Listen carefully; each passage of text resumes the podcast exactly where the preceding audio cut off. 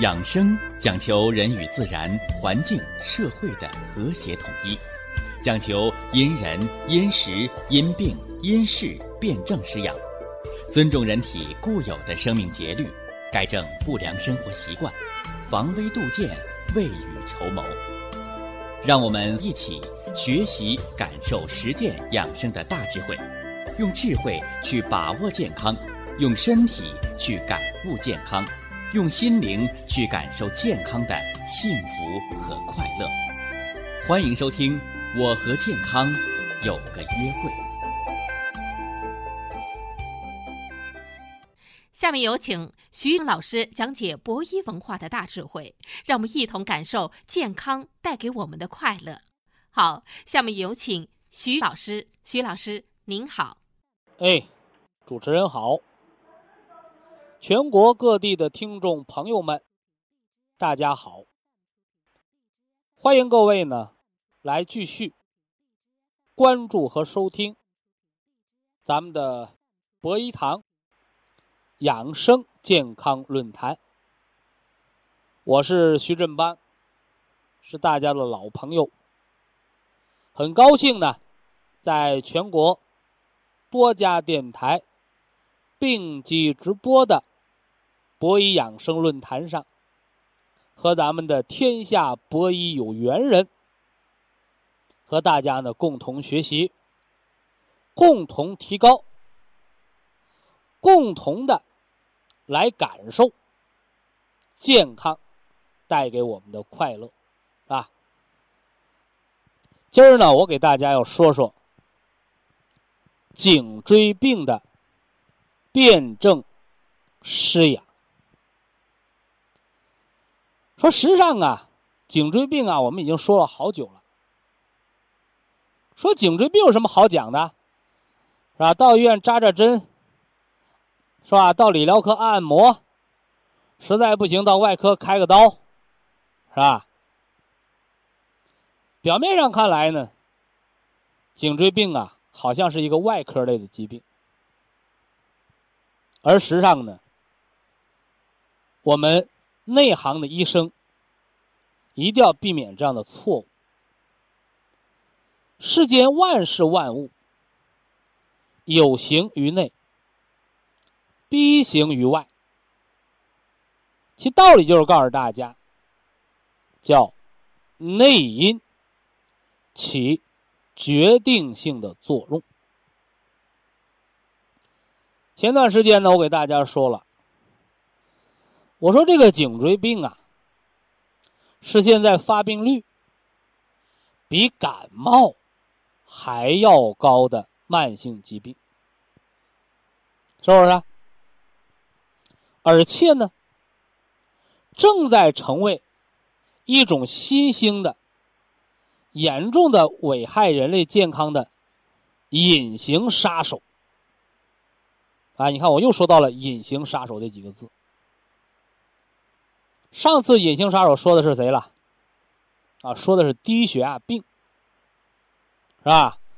越来越多的老哥哥老姐姐已经能够清楚、清醒的认识到低血压病的危害，而且呢，通过博医养生疗法补元气、养肝血，啊，好多低血压病的朋友已经实现了血压的调节正常。那这样一来呢，你就避免了脑萎缩。就避免了老年痴呆症和脑梗的发病的危险。啊，这是低血压是人类健康的隐形杀手。啊，说颈椎病怎么也叫隐形杀手呢？这还要从颈椎病的发病原因来说起。颈椎病啊，原来呀都是老年人得的病。现在呢，颈椎病已经不分老少了，是吧？我前几年还给大家讲，我说我见过的最年轻的颈椎病的患者是八岁，是吧？也不到十年时间，我现在不得已，我告诉大家，颈椎病最小的娃娃已经小到了三岁，啊，小到了三岁。为什么呢？我记得我们那个年代是上了大学才开始学计算机课，是不是啊？什么四八六、五八六那个阶段，啊，现在，计算机都双核了。现在幼儿班没上的孩子已经会打网络游戏了，是吧？有的人说现在的孩子真幸福，啊，我不知道他们幸福在哪儿，啊，能够提早的玩上电子游戏，能够提早的上电脑聊天接触这些，啊，所谓的高科技，他们就幸福。看看这些物质的幸福给孩子们带来了什么。是不是？七八岁的孩子说着大人的话，是吧？摆着大人的那个姿势和 pose，你说的是成熟还是早熟啊？我说呀，是庸俗。孩子已经不能用天真浪漫去形容的时候，是这个社会的悲哀。啊，这些我们无从过多的评价。我们只从健康的角度上来说，八岁的孩子长胡子了，早熟，对不对？是吧？早熟就意味着早衰，这是一种病态。所以三岁的孩子得颈椎病已经不是什么奇怪的事儿了，因为七岁的孩子上网的时间，比当初啊我们上大学的时间，对网络的了解还要多，这就是差距。对不对？啊，呃，前不久一个远房的亲戚，啊，一个大表哥，啊，儿子马上考大学，啊，突发手麻脸麻，哎呦，这家长急坏了，带着省院，是吧？军大，是吧？北京，医疗费花了几万块，跑了一大圈开始说怀疑脑瘤，啊，后来又怀疑脊髓病，啊，查来查去，把考大学给耽误了。啊，孩子在家休学了，是吧？前不久我见着这个孩子了，是吧？什么个孩子？挺好的个孩子，是吧？长长了个富贵样，是吧？怎么说啊？脑袋大脖子粗啊，是吧？就是学习好，哈哈，就是学习好。那学习好也不行，考不了大学了，手麻脸麻呀，看病就耽误大半年呢。来来找我问我什么毛病？我说来看看吧，我伸手就往脖子上一搭，是吧？你按这个拳击啊，这个拳王上来说啊。那个大家都知道，那个拳王泰森是吧？说你搞散打的，是吧？啊，或者你搞搏击的，你得有先天优势，啊，什么叫先天优势啊？就是个子啊不能太高，是吧？你个子太高，重心不稳，啊，胳膊呢不能太短，胳膊得长，它有攻击性，啊，关键是脖子不能太长，啊，脖子不能太长，还是怎么说呀？说脖子长了，抗击打能力就弱，是吧？脖子得短，所以说你看好多那拳王啊，长得跟都跟没没脖子似的，就脑袋瓜嘣儿就坐那个，啊，坐那个肩膀上了，像没脖子一样，啊，这样他的颈肩肌肉特别发达，所以在拳击啊或自由搏击过程当中，他的抗击打能力就强。你这样人他就不容易得颈椎病，脑袋瓜长得老实。是不是？你反过来呢？你看那个什么样的人得颈椎病呢？大脑瓜、小细脖，啊，光吃饭不干活，不运动的人。所以现在整个高中生、大学生，是不是？甚至坐办公室的白领一族，已经取代了老年朋友。成为颈椎病的高发人群，也是造就颈椎病年轻化的一代。我一摸到脖子，哎，脑袋瓜挺大，一摸脖子冰凉。我说得了，我说你这个医院治不好，啊，我说你就到我博医堂吧，是不是啊？长春的嘛，我说你到长春博医堂去，给孩子啊六到八粒啊，吃他小半年的普参康吧。他说真能好吗？我说信不信是你的事啊。我说我告诉你，你这孩子是累出来的病。他说累什么累？他什么活都不干，天天除了看书，就是吃饭，就是睡觉。晚上学习到十一二点，他累什么累？我说就是这么累出来的。所以啊，颈椎病还有一个名字叫文明病。什么叫文明啊？有的人认为是人们体力劳动越来越少，脑力劳动越来越多，越来越现代化，就是文明。那我告诉大家，如果你这么认识是文明的话，那我告诉你，你的认为是完全错误的。这恰恰是不文明的表现，是人退化的一种表现，是吧？什么叫文明啊？哎，叫两岸猿声啼不住，轻舟已过万重山，是不是？我们古代呀。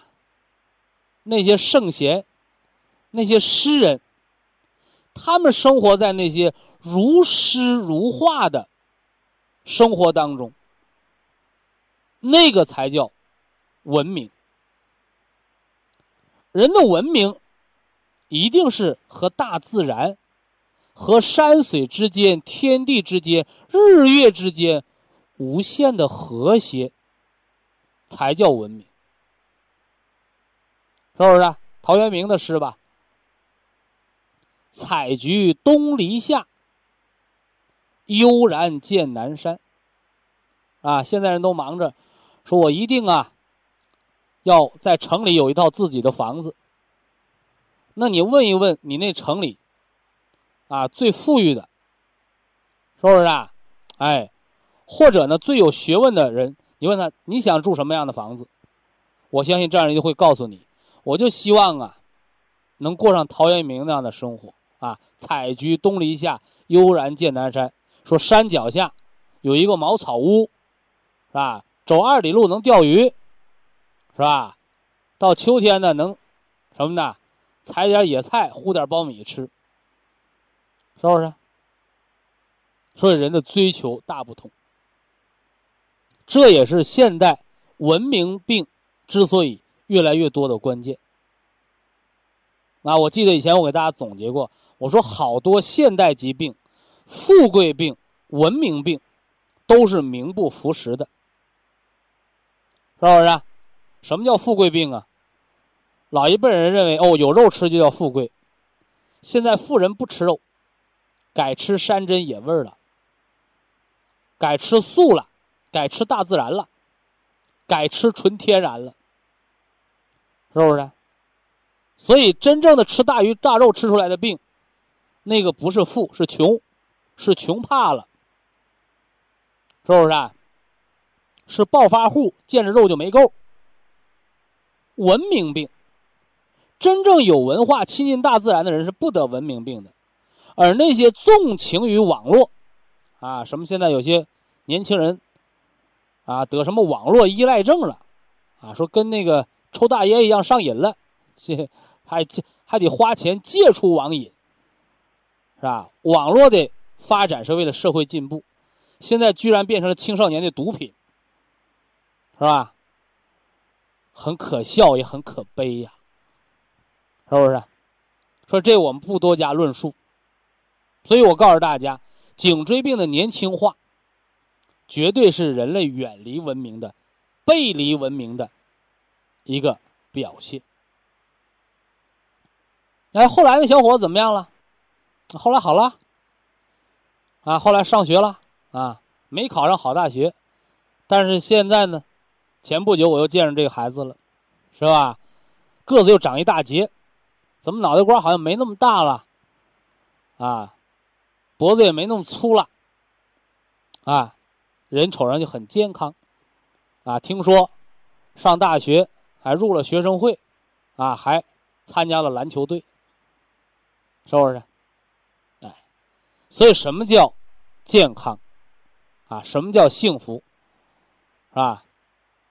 健康就是身上不得病，不但不得病，还得快乐。什么叫幸福？叫乐其所为，因为我们的工作是给人带去健康的。我们要尊重自己，我们才能去尊重别人。我们还要呢，幸福的生活。因为通过我们的努力，把把它铸就百年老店，那么我们的衣食无忧就有了保障，我们的生活就会安定，就会幸福，就是只此而已。所以这就呼唤我们更多人要主人翁的意识。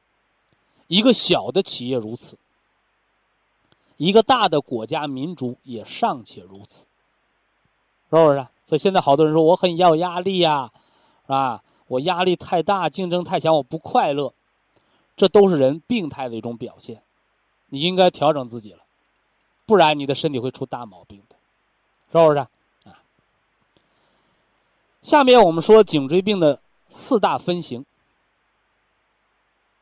我是给分了四个，啊，有不少大夫给分五个，啊，怎么分五个呢？他说把那四个加一起。我说那不应该分五个呀，那应该分几个呀？我说应该分十个。为什么呢？你看颈椎病啊，神经根型、椎动脉型、交感神经型、脊髓型这四个类型。啊，你说把这四个加一起叫第五个类型，那我说要两个加一起是不是第六个呀？是不是啊？三个加一起是不是第七个呀？所以呀，颈椎病任何疾病的分型，只是为了方便大家去分析、去整理、去调养。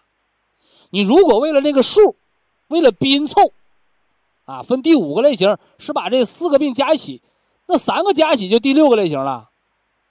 是不是？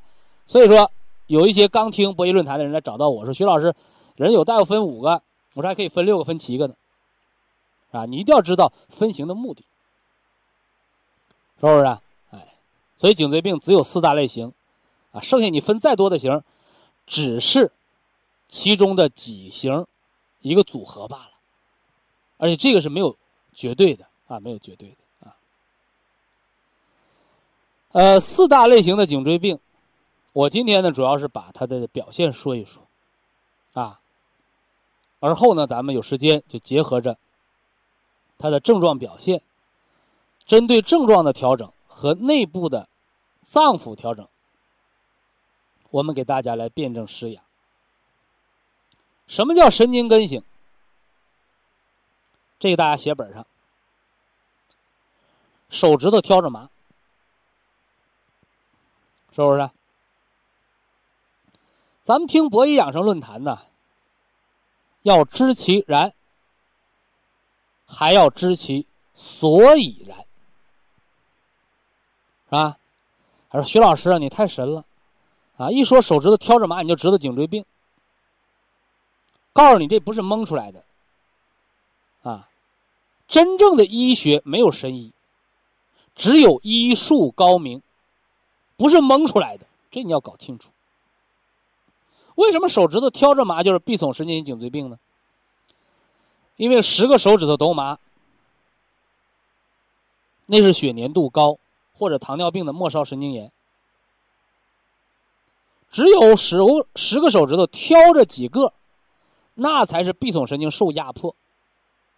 刚开始可能是几个，后来可能全都麻了，那就压迫比较严重了。说这个要做内关穴和外关穴的点穴按摩，甚至晚上睡觉可以在手上或手臂上缠上，轻轻的缠上一个磁疗脚垫。这是第一大类型，啊，最轻的。第二大类型叫交感神经型，啊，你看啊，颈椎病有最轻的，还有最重的，有最怪的。还有什么呢？隐藏最深的，啊，四个最啊。第二个我就说这最怪的，是吧？河北承德的一个电话，但是这个给我感触很深，这人啊，很能干，啊，体现出了我们中国东方女性的勤劳，啊，但是没有智慧，啊，怎么说勤劳啊？啊，一家里边有一百多亩地，啊，一亩地呢一个蔬菜大棚，又要种菜，又要施肥，又要浇水，还得到街里卖菜。后来累出病来了，啊，累出病来了，干活时候行，啊，一累出病来了，夫妻闹离婚，是不是啊？啊，结果呢，还喝了农药，差点没要了命，啊，现在呢，是第二任丈夫，啊，虽然没有第一任丈夫那么富有了，啊，没有良田百亩啊，但是有爱心一片，啊，结合着博医疗法。现在人养的很好，啊，所以感觉情绪很激动。但是我说啊，你给我打电话的，你再激动你别哭，啊，因为你一哭就没法交流了，是不是啊？因为毕竟咱们这个节目是面向全国的，全国听众朋友不能老听你哭啊，是吧？这得说清楚啊。可他那什么毛病？啊，他的那个丈夫的姐姐吧，还说他是装病，是吧？上装没装啊？没装啊。真有病，所以我们好多交感神经型的颈椎病的病人，经常被人误解，啊，误解成为装病，啊，还不经常被误解成心脏病，还经常被误解为肠炎。为什么呢？啊，还有的被误解为神经病。啊，你说一个人站那儿，半边脸滴答滴答出汗直流水，那半边脸干的憋得通红，你说怪不怪啊？所以，交感神经型的颈椎病是非常奇怪的。怪是因为好多人不懂。我今天把这给大家说清了，你就懂了。就是人的植物神经功能错乱，受颈椎压迫错乱了，导致呢汗液分泌异常，导致消化道功能异常，导致心脏神经功能紊乱异常，有的还引发房室传导阻滞。所以这个病突然来，突然好，平时跟好人似的，一犯病就不行的。我告诉你，这样的病，雷声大雨点小，多半都是神经类病症，是不是？所以颈椎病的交感神经型就这么个特点，啊，你别被他吓着，啊，只要调理好颈椎，很容易就解决。那么颈椎病当中最重的是脊髓型，因为是容易导致截瘫的。康复起来呢，也是最慢的，啊，需要卧床静养，啊，需要卧床静养。脊髓型的往往是一条胳膊带着一条腿出现麻木，一检查脑 CT 没有脑中风，那么就是运动神经损伤，啥脊髓。啊，今天还有齐齐哈尔的朋友来问，说徐老师什么叫脊髓脱髓鞘啊？这个很容易解释啊，你家那电线外面是不是有一层胶皮儿啊？叫绝缘的，把电线的胶皮扒掉，两根电线那就打火了，短路了。脊髓脱髓鞘，就和那电线扒掉外边绝缘皮一样，你的神经就容易坏死，就容易萎缩脱落。所以脊髓脱髓鞘是人的中枢神经功能退化破坏的一个标志。啊，发生在脑上叫脑萎缩，发生在脊髓上叫脊髓空洞症。脊髓损伤，这要知道，要吃黑羊骨髓的，啊，这得说清楚，啊，这是颈椎病当中最重的啊，多半是运动性损伤，啊，受伤来的啊。第四类大类型呢叫椎动脉型的颈椎病，这个我曾经给大家专题讲过，是不是？啊？椎动脉型的颈椎病是脑梗塞，年轻的人发作脑梗的。一个重大原因，我今天再给他补上几条。当你出现单侧耳鸣的时候，当你出现单侧眼睛视力下降的时候，是不是？啊？当你出现脑鸣的时候，当你出现血压波动剧烈的时候，检查脑 CT 没有发现脑瘤，很可能就是颈椎出了问题而引发的系列因素。啊，希望大家明察秋毫啊。来找到真正的病因啊，进行科学的调理。以下是广告时间。博一堂温馨提示：保健品只能起到保健作用，辅助调养；保健品不能代替药物，药物不能当做保健品长期误服。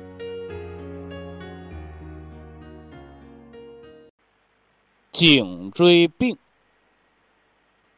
和肝脏养生之间的关联啊，呃，这应该是我第三次啊，第三次啊强调颈椎病了，就我就这么强调，是吧？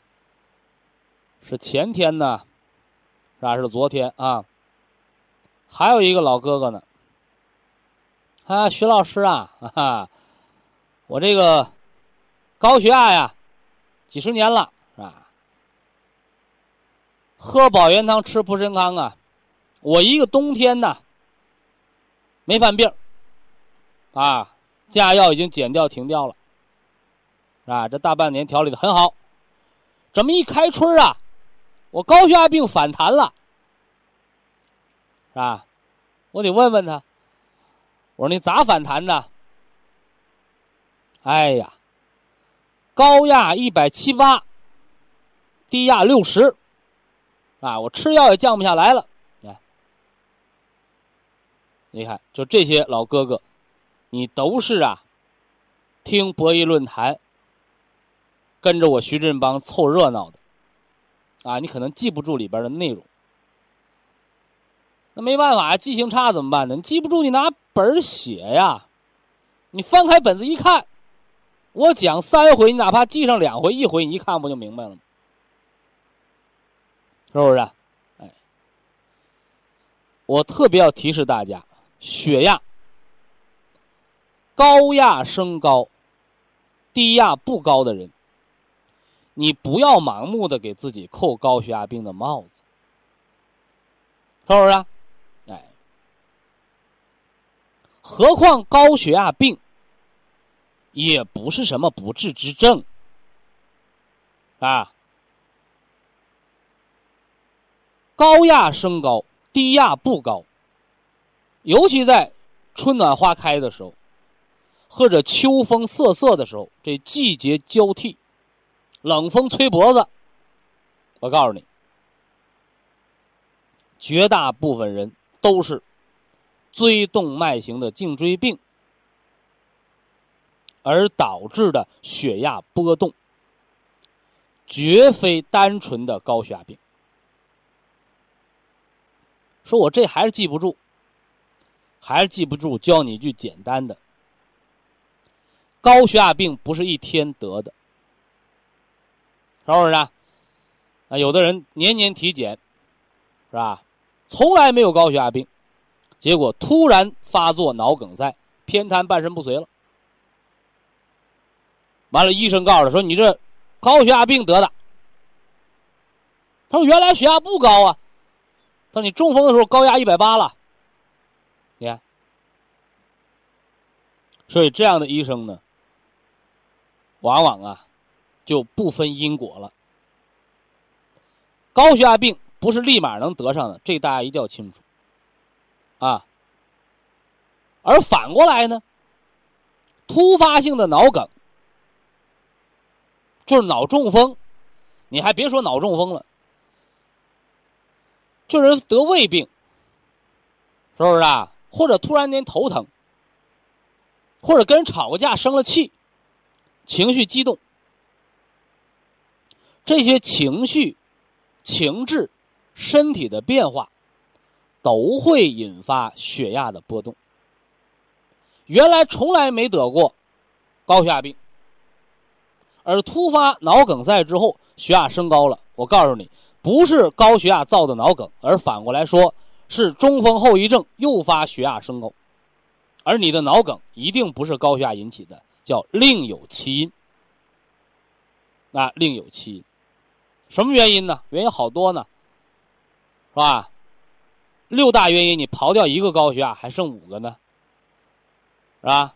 像那天那个广东的，啊，一位朋友，一位听众朋友为他老母亲问：常年低血压，突发脑梗变成高血压了，我说告诉你，那不是高血压病。啊，常年的血压过低，是脑梗在发作的关键。脑梗发作诱发的血压波动升高，你如果给这玩意儿挺绕口啊，绕口也得说啊。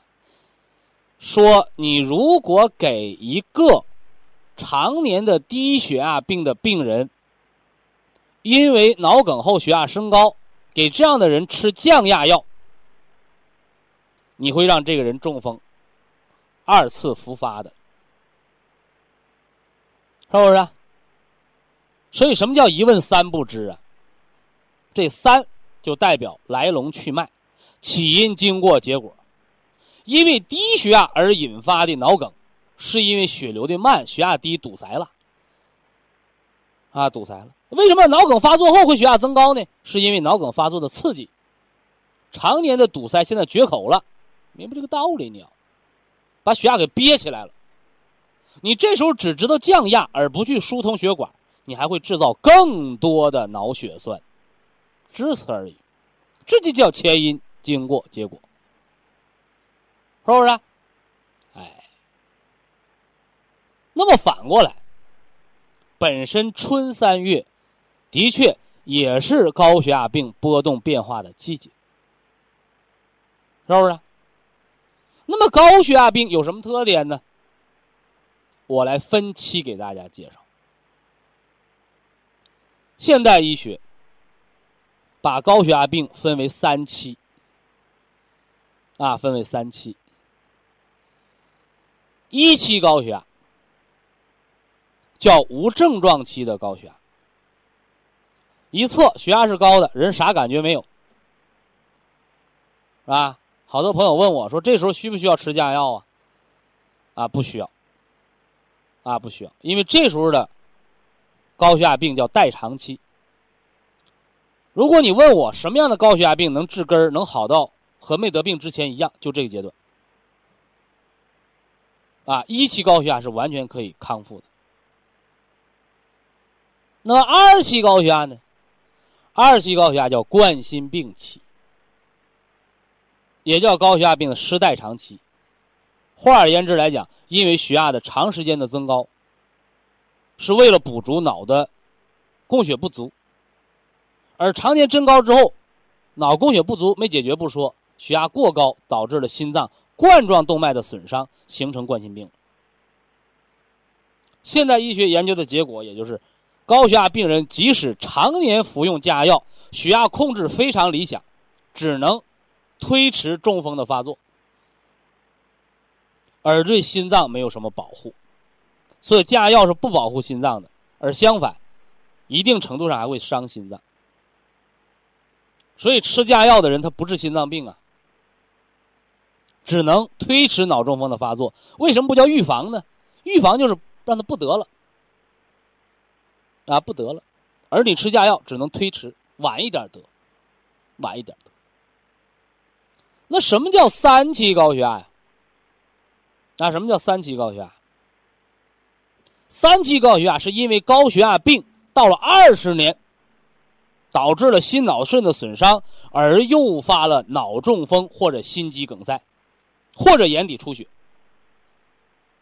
是吧？我把它叫做什么呢？叫孪生兄弟嘛，三兄弟。眼底出血、脑梗塞和心肌梗塞这三个病是等危的，所以好多呀，那眼底出血的人他找到我，他很着急啊，说徐老师，我眼底出血啊。我说你吃止血方，另外你别到眼科，你要到心脑血管病科。因为眼底出血这个病很重，不是眼底出血有多重，而是告诉你和它同样等固危险的脑梗塞、脑出血、心肌梗塞，哪个不比你的双目失明要重要啊？那可都是要命的，是不是？哎，所以这样一来，我们大家就不奇怪了啊！因为前一段时间我们有一个老哥哥。山东的是吧？说大夫说呀，我的高血压病是二期，是吧？完了，我得脑梗了。我说不对呀，我说不对呀，说本身脑梗塞就应该是高血压病三期了，他说我还有脂肪肝、糖尿病，你看，这咱们就明白了。也就是说，这个脑梗不是高血压病引起的。如果你高血压病达到二十年诱发脑梗，你高血压病一定达到三期。但是反过来，你高血压病只得了五年到十年，你就发作脑梗了，那么就不是这高血压病造的脑梗，就可能是什么呢？糖尿病的血粘度增高，高粘质血症的血栓脱落，或者是颈椎病，或者是房颤，所以这就不矛盾了。当然了，说脑梗塞形成了，这高血压病占百分之几呀？这糖尿病占百分之几呀？这血粘度增高又占百分之几？你能分得清吗？你分不清。哎，这我又要说到那个模糊科学，啊，说养儿防老，两个儿子到底是哪个儿子拿钱多，哪个儿子拿钱少？到底还是一人呢百分之五十啊，还是三七开四六开啊？还是根据他们工资多少来分呢？说如果一个家里边儿女对父母的孝心。可以用钱的数量和比率来计算的时候，那么这个家庭已经没有什么孝心可言了。啊，就像那个老子把儿子是吧养了五个儿子，没有一个养老的，告上法庭了。后来呢，这个法院判决每个儿子负担多少多少多少。所以，如果一个事情要靠法律去约束的时候，他的人性已经没有了。他的德行已经没有了，所以大家一定要明白这个道理，是吧？所以呀，造中风的因素有六条，最常见的是高血压病、糖尿病、低血压，包括高粘滞血症。发病率很少的，但是近些年来在逐渐升高的，就是颈椎病导致的血压增高症。它使中风越来越年轻，再一个就是房颤，严重的心律失常诱发脑梗，而且特别是春暖花开的这个季节，也是这样病症高发的季节，啊，希望呢我们广大的听众朋友，啊引起重视，啊全面预防。以下是广告时间。博一堂温馨提示。保健品只能起到保健作用，辅助调养。保健品不能代替药物，药物不能当做保健品长期误服。春季养肝，五脏平衡，是吧？啊，说作为一个公民，啊，我们都是中国人，公民呢？有他的权利，是吧？有这个权利，同样他就有他这个义务，啊，有这个义务。所以权利和义务是并行的，是吧？那么同样啊，那么五脏的平衡也有他的权利，也有他的义务，是吧？我们古代的先贤先圣，我们的祖先仰观天象，俯观人的五脏，向内看，向内看，采用内观的方法，认识了自己，认识了自我生命的奥秘。于是按照自我身体天成的这么个特点，开始规范社会。是不是？我们常给大家讲，是吧？叫父子有爱，是吧？君臣有义，啊。那么这都从哪儿来的？这些古代的，被有些人称为封建的，什么三纲五常，啊，从哪里来？都是人们对人的生命现象的认识总结出来的，但是现在好多呢已经背离了，是吧？那儿子可以打父亲了，是吧？上了焦点访谈了，是吧？哎，大家都唾弃，是吧？派出所的人也来了，又能怎么着？啊，又能怎么着？啊，道德败坏。但问题出在哪里了？啊，问题出在父亲的身上，啊，叫教子无方。啊，所以呢，你的儿子就会道德败坏来打你。啊，有的邻居看了说那是报应，啊，怎么说呀？说他年轻的时候就打他爹，就是他老了儿子打他，应该，你看。所以说，什么叫老猫炕头睡，一辈传一辈啊？啊，就在这儿。所以，但是呢，当我们看到可怜的老人被儿子打的时候，是吧？更多人是同情他，但是我们要思考深层次的问题，啊，深层次的问题。法律，啊，是给拘留了，是吧？罚款了。你拘留完了，罚款完了，你这个儿子回家就孝顺他的父亲了？我想不是那么简单的。所以，什么事情一旦需要靠法律去约束了，那么道德。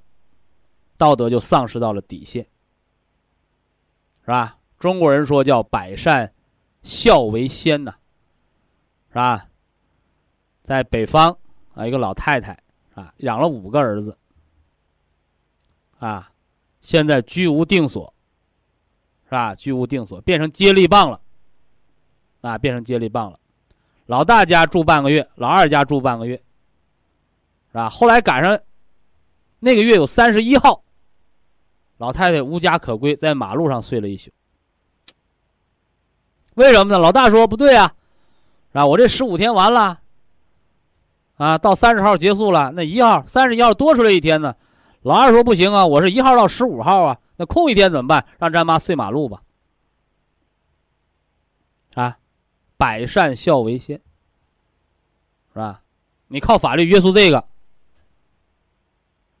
那么母子之爱。孝心之爱哪里去了？是吧？那么今天我要给大家讲，讲的是权利义务，讲的是五脏的生克，是吧？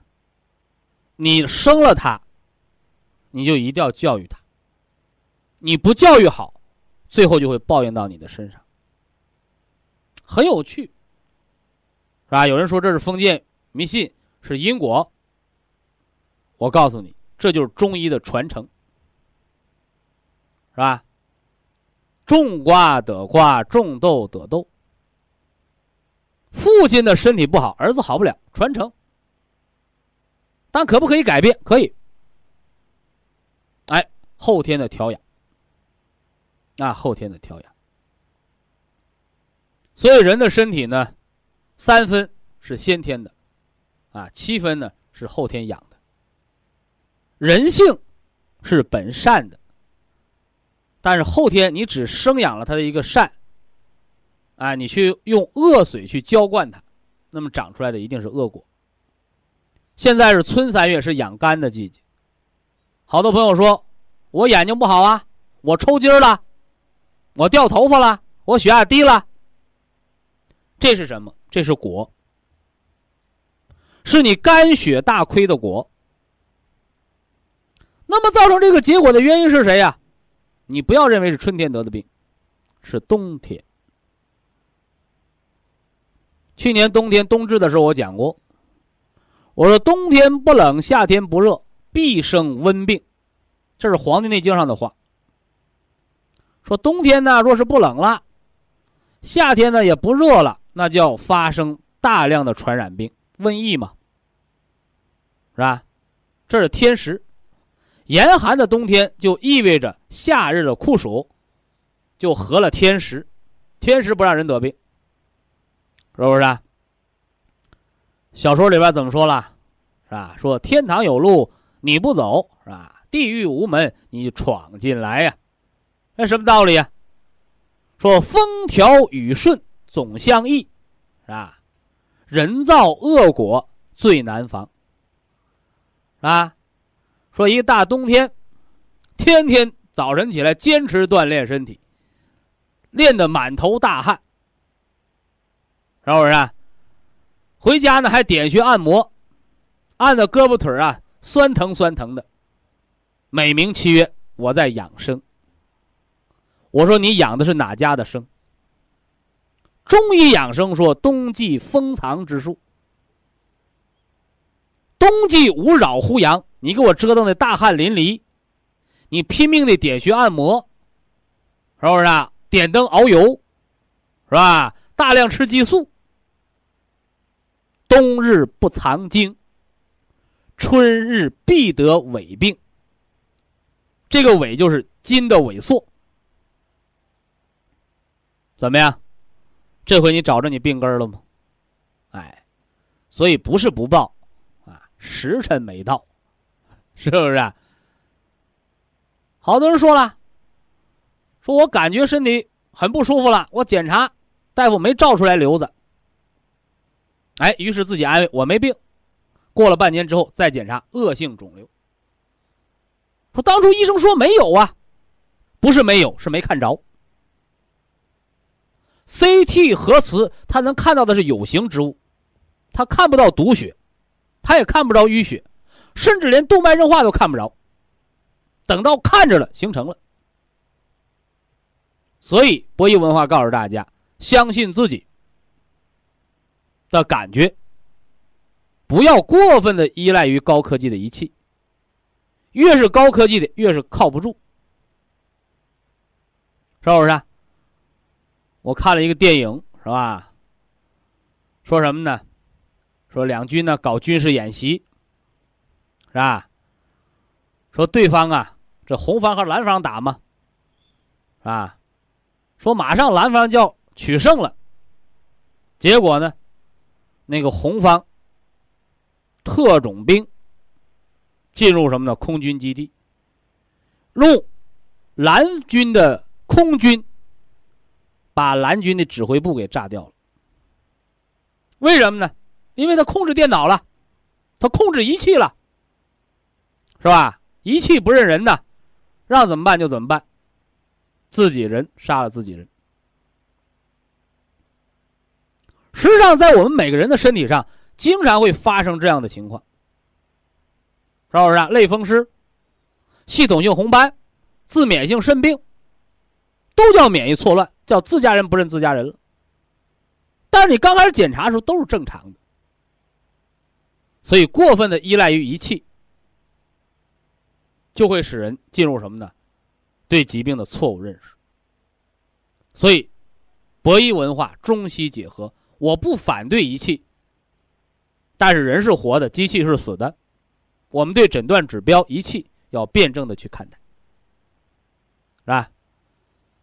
肝，肝由肾所生，叫水生木，木生火，所以我们这三个月的春天、三月养肝血。是在为谁服务？所有心脏病的，所有心脑血管病的，所有血脉血液类疾病的朋友，请您注意了。好像这些病和肝无关，但我告诉你，虚则补其母。所以春三月的养生，夏三月才能得结果。春三月的养生，既还了冬三月的债，同样又养了。夏三月的果，这叫五脏相生。光有生，不停的长，那就变成了瘤子了。所以，什么叫细胞突变？就是五脏的生克被破坏掉了，只有生没有克，贯子如杀子，就是这么个道理。所以瘤子会疯长。那么五脏的克，它的制约又是怎么个关系呢？何为？金克木，什么又是木克脾土？这里又和五脏平衡，又和五脏之病有着怎样的关系？请大家继续关注博医养生文化四季养生之春三月肝胆养生。好了，下来的宝贵时间，我们给听众朋友开通现场的直播热线。非常感谢徐正邦老师的精彩讲解，听众朋友们。我们店内的服务热线零五幺二六七五七六七三七和零五幺二六七五七六七三六已经全线为您开通，随时欢迎您的垂询与拨打。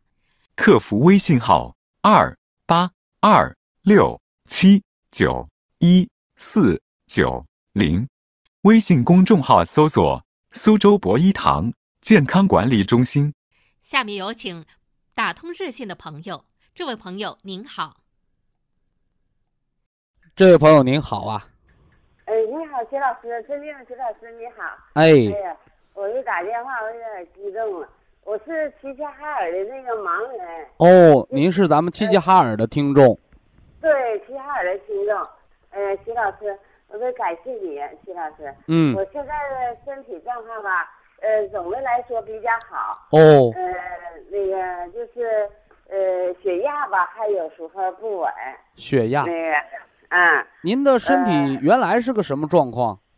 呃，原来吧，哎呀，我不跟你说，原来我是半条命的，半条命那个，你还记得我吧？这个半条命，从何说起啊？嗯，我这个眼睛吧，已经失明十多年了。哦，失明。嗯。这个那个多发性的大动脉炎，哎呦，中医叫无脉症那个。那个多发性大动脉炎比那个心梗还难治。啊，就是啊，我就说是因为人心梗，人家支个支架，他能缓个三年五载。你多发性大动脉炎是血管内膜发炎了，是免疫性的问题，是不是啊？啊啊！你现在这个大动脉炎怎么样了？嗯。也没有什么检查的指标，就是靠血压，就是现在有点脉搏了，以前脉搏都摸不着。啊，有脉了啊啊啊！有脉了，现在也有脉了，也有血压。手脚暖起来没有啊？呃，暖起来了。就是原来还测测不着血压。对，原来血压也测不着，脉搏也摸不着的。你说说，你说。现在呃，脉搏有了，血压也有了。血压多少了？现在？呃，有时候有一段时间是一百以上了，高压能达到呃一百零五，哦，呃一百一偶尔。虽然低一点儿，但总比测不着强啊。啊，对，完了现在有时候不稳定，就是一累着点了。但是只要他在一百以内，达不到一百的时候，你你就把你那个普参康啊，要是有那个三代蓝莓的，你就给他盯上十二粒。啊，我一直吃。因为您这个病是容易中风的哦。啊。哎，所以说根据血压，咱们观察心脑血管变化啊。啊哎哎。嗯，我现在用咱们的这个产品用的可好了，嗯，我用的也比较多。嗯。那个。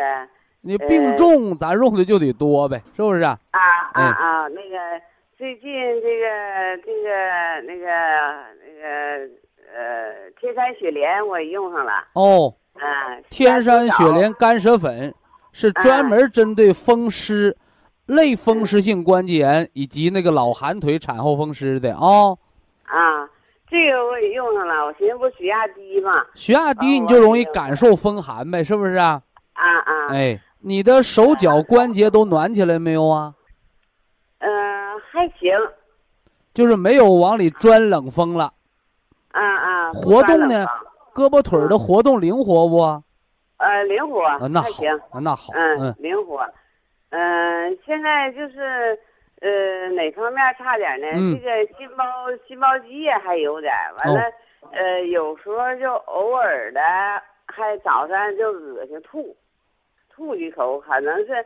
我这还左肾萎缩，这是俩病。右肾肌酐还不还还不正常。老人家呀，这是两个病哦。啊啊啊！就你那个心包积液，它是跟那个肾阳虚有关。嗯嗯嗯。哎，肾阳虚，我们叫心阳不足啊，就是心脏的火从哪儿来？它从肾火上来哦。嗯完了，你那吐凉水那个，那是脾胃的寒。啊脾胃的寒啊、啊，所以说你啊就不能吃凉的东西。嗯，我们常说冬吃萝卜夏吃姜嘛，吃嗯萝卜冬天吃萝卜是为了顺气，嗯这春暖了，嗯没事儿呢常吃点姜，嗯做菜呢煲汤啊都放点姜里头，嗯这姜就能驱你脾胃的寒。你包括咱们那个天山雪莲干舌粉，它里边那个干姜，就是管你这个吐凉水，哎，就是管你这脾胃的寒湿的。这个呀，是嗯点点形形的，你肾都萎缩了，嗯是不是？心包又有积液，明明是肾阳大亏嘛。啊，你现现在把方案呢赶紧调整啊，赶紧调整。嗯，吃四包黑色参虫草一升颗粒，叫黑的四个，嗯嗯黑的四个哦。嗯嗯哎，完了之后呢，红景天再加上四粒红色，啊你把这个从今儿开始吃，一直嗯吃到呢春暖花开。就你当你当地那杏花都开了，得五一节前后，明白吧？你嗯这三个月，这个是什么呢？哎，叫心肾相交法。啊。哎，就是表面上你是心脏病、心脏那个呃心包积液了，而实际上你往心脏里打针，它治不了这个，只有把肾的火力给你吊起来，你才能把心脏的积液给化掉。所以用心肾相交法，也叫补南泻北法，所以给你用的是黑的四包，红的四粒儿，按这方法用啊。啊啊。哎我现在，呃，徐老师，嗯我现在用的是就是前一个月吧，刚调过来的，就是呃黑八呃双六，这个双六我已经吃了快一年了。你以前给我调的是那个双色胶囊是思琪胶囊。对，那个是管慢支、哮喘、肺气肿、肺结核，就你咳嗽、嗯虚汗不止的，你吃那个。嗯你现在呀，把方案按我刚才给你改的给它调过来哦。啊啊，啊哎啊哎哎，行，嗯嗯按这个调。啊，那我就跟您先说这儿好吗？那我希望你老人家哦，还有问题哦哦啊，我有几个那啥，我就是想问问，我一年四季都吃那个姜粉、干姜粉，用它冲鸡蛋水和那小虾皮儿。你那个姜啊，要是吃多了呀，啊，你那个姜要是吃多了也不好啊啊，也不好。啊哎，你看咱们不刚说了吗？叫冬吃萝卜，夏吃姜。你能把啊汗发出来了，你吃姜，嗯它能把体内的寒散掉，对不对？嗯嗯反过来呢，你要是出不来汗，你吃太多姜，反而生燥火啊、啊啊！哎，那个限量吃，好不好？哎，再见啊好，非常感谢徐正邦老师，我们明天同一时间再会。听众朋友们，下面请您记好，苏州博一堂的地址是在人民路一千七百二十六号，服务热线零五幺二六七五七六七三六六七五七六七三七。